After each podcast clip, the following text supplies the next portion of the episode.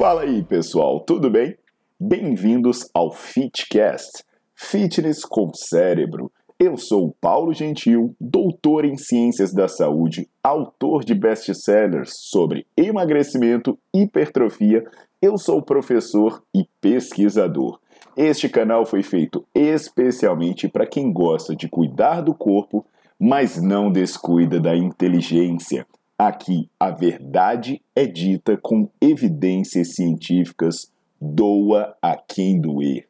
Não esqueçam de seguir o canal e divulgar. E também eu convido vocês para olhar os links na descrição do canal para ver as minhas aulas, meus livros e também me buscar nas redes sociais.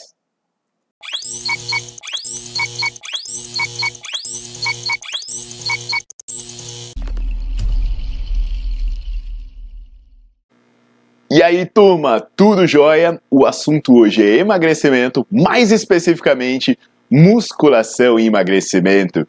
Esse é um assunto que eu trato bastante nas minhas aulas e falo também no meu livro de emagrecimento. Então vocês vão dar uma olhada na legenda para ver o site, como vocês fazem para acompanhar as aulas e para adquirir os livros. E também eu já aproveito para sugerir a vocês que já deixem o like no vídeo e já bote para seguir o canal. Então, quando a gente fala de musculação e emagrecimento, uma das maiores dúvidas que se tem sobre isso é como a musculação pode ajudar a emagrecer.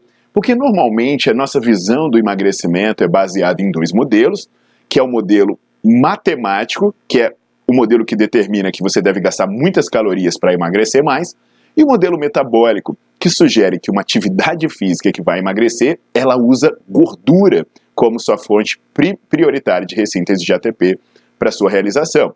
Só que, como eu explico bem no livro e nas aulas que eu já falei para vocês, esses modelos foram superados e eles podem não ser muito interessantes para você adotar quando você quer emagrecer.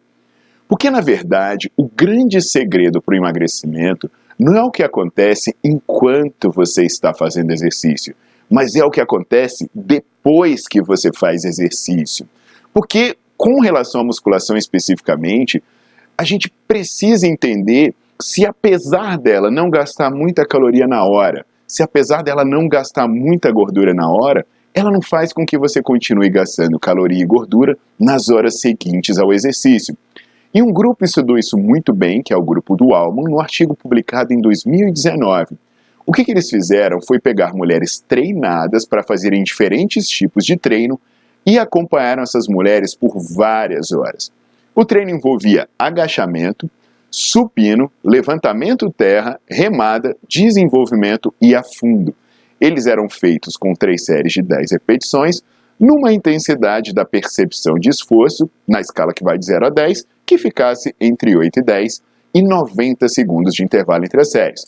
O que, que aconteceu é que os resultados revelaram um aumento de 12,5% no gasto energético de repouso após o treino ou seja, gastavam mais calorias depois do treino do que num dia normal e também houve um aumento do uso da gordura. Para você ter ideia, antes do treino, a estimativa é que da energia gasta, 81% vinha da gordura e 19% vinha dos carboidratos. Só que depois do treino, esse número de uso de, uso de gordura saiu de 81% para 91%. E o uso de carboidrato caiu de 19% para apenas 9%, ou seja, praticamente toda a energia que você usa depois da musculação vem da gordura. Isso reforça que muitas vezes a gente olha para a coisa errada quando a gente pensa em emagrecer. Muita gente pensa que o que vai determinar o emagrecimento é queimar muita caloria ou queimar muita gordura durante o exercício.